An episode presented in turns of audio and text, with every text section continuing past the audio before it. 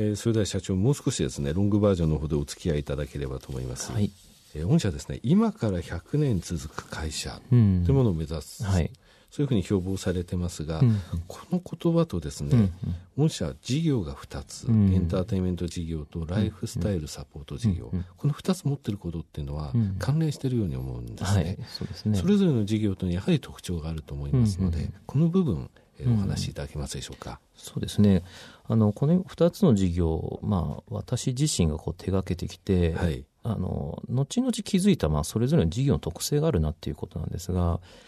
あのライフスタイル事業というのは、えー、最初認知されるまでにですね、ね、なかなか利用者利用者の方がいらっしゃらないんですよね。はい、ただ、えー、どっかのタイミングを超えるとですねすごく認知が広まって多くの方に使っていただけるようになるんですね。はい、でやっぱりその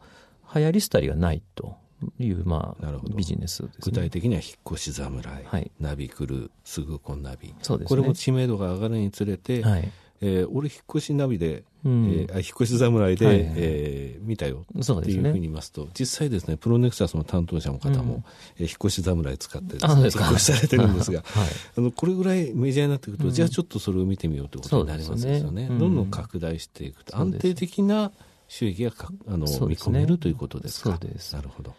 でそれに対してエンターテインメント事業っていうのはやはりの流行り廃りまあ、ね、秋が必ず来るものですので、はい、どうしてもこう商品の寿命というのが、まあ、決まってるんですよね。はい、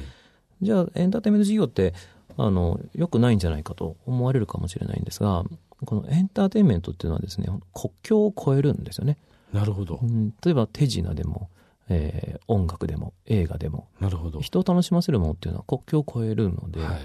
爆発性がすごくあるんですね。そうですね。実際レギオン・ウォー、ダークサマー。そうです北米の大ヒットっていうのは、やっぱりそういった部分ですね。そうなので我々はそのスマートフォンが普及するときに、はい、エンターテインメントは国境を越えるっていう考えのもと、最初から海外で売れるゲームってことで、はい、ダークサマナーを企画してるんですよね。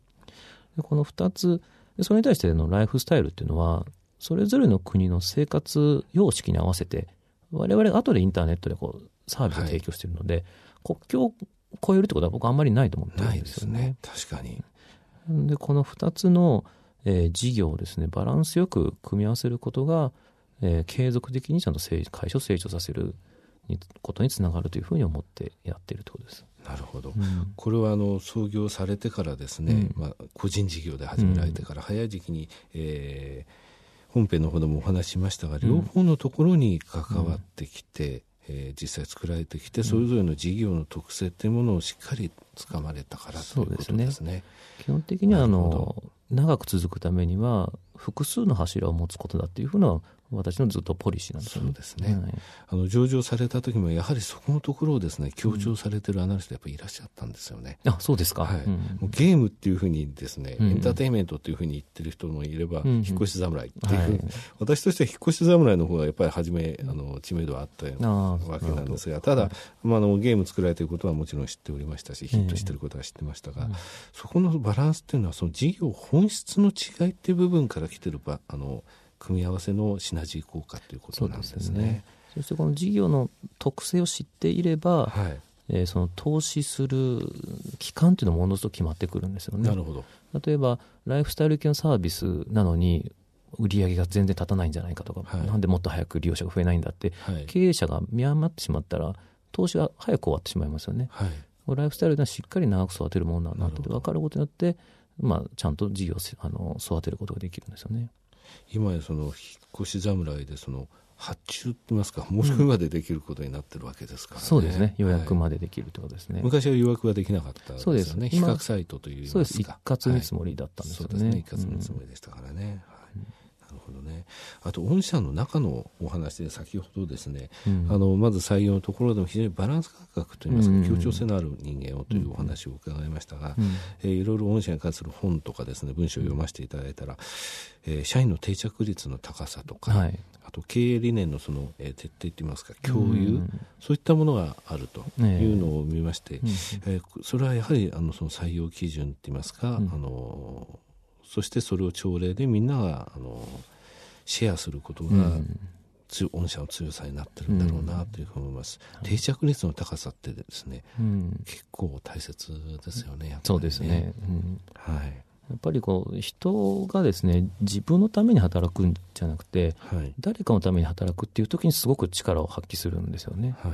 なのでまあその自分のその所属している組織それが好きっていうことはそこで働いてる人たちが好きなんですね。はい、ということはいい人たちをあの頑張って入れればみんながこうそこで頑張りたいと思えるようになるというふうに思ってます。はい。えー、ぜひリスナーの方ですね、ホームページをご覧いただいて、えー、また去年の株主通信とかですね、うん、えー、またもうじき出ます、今期の、えー、今期ってますか、前期の株主通信等ですね、はい、ご覧いただきますと、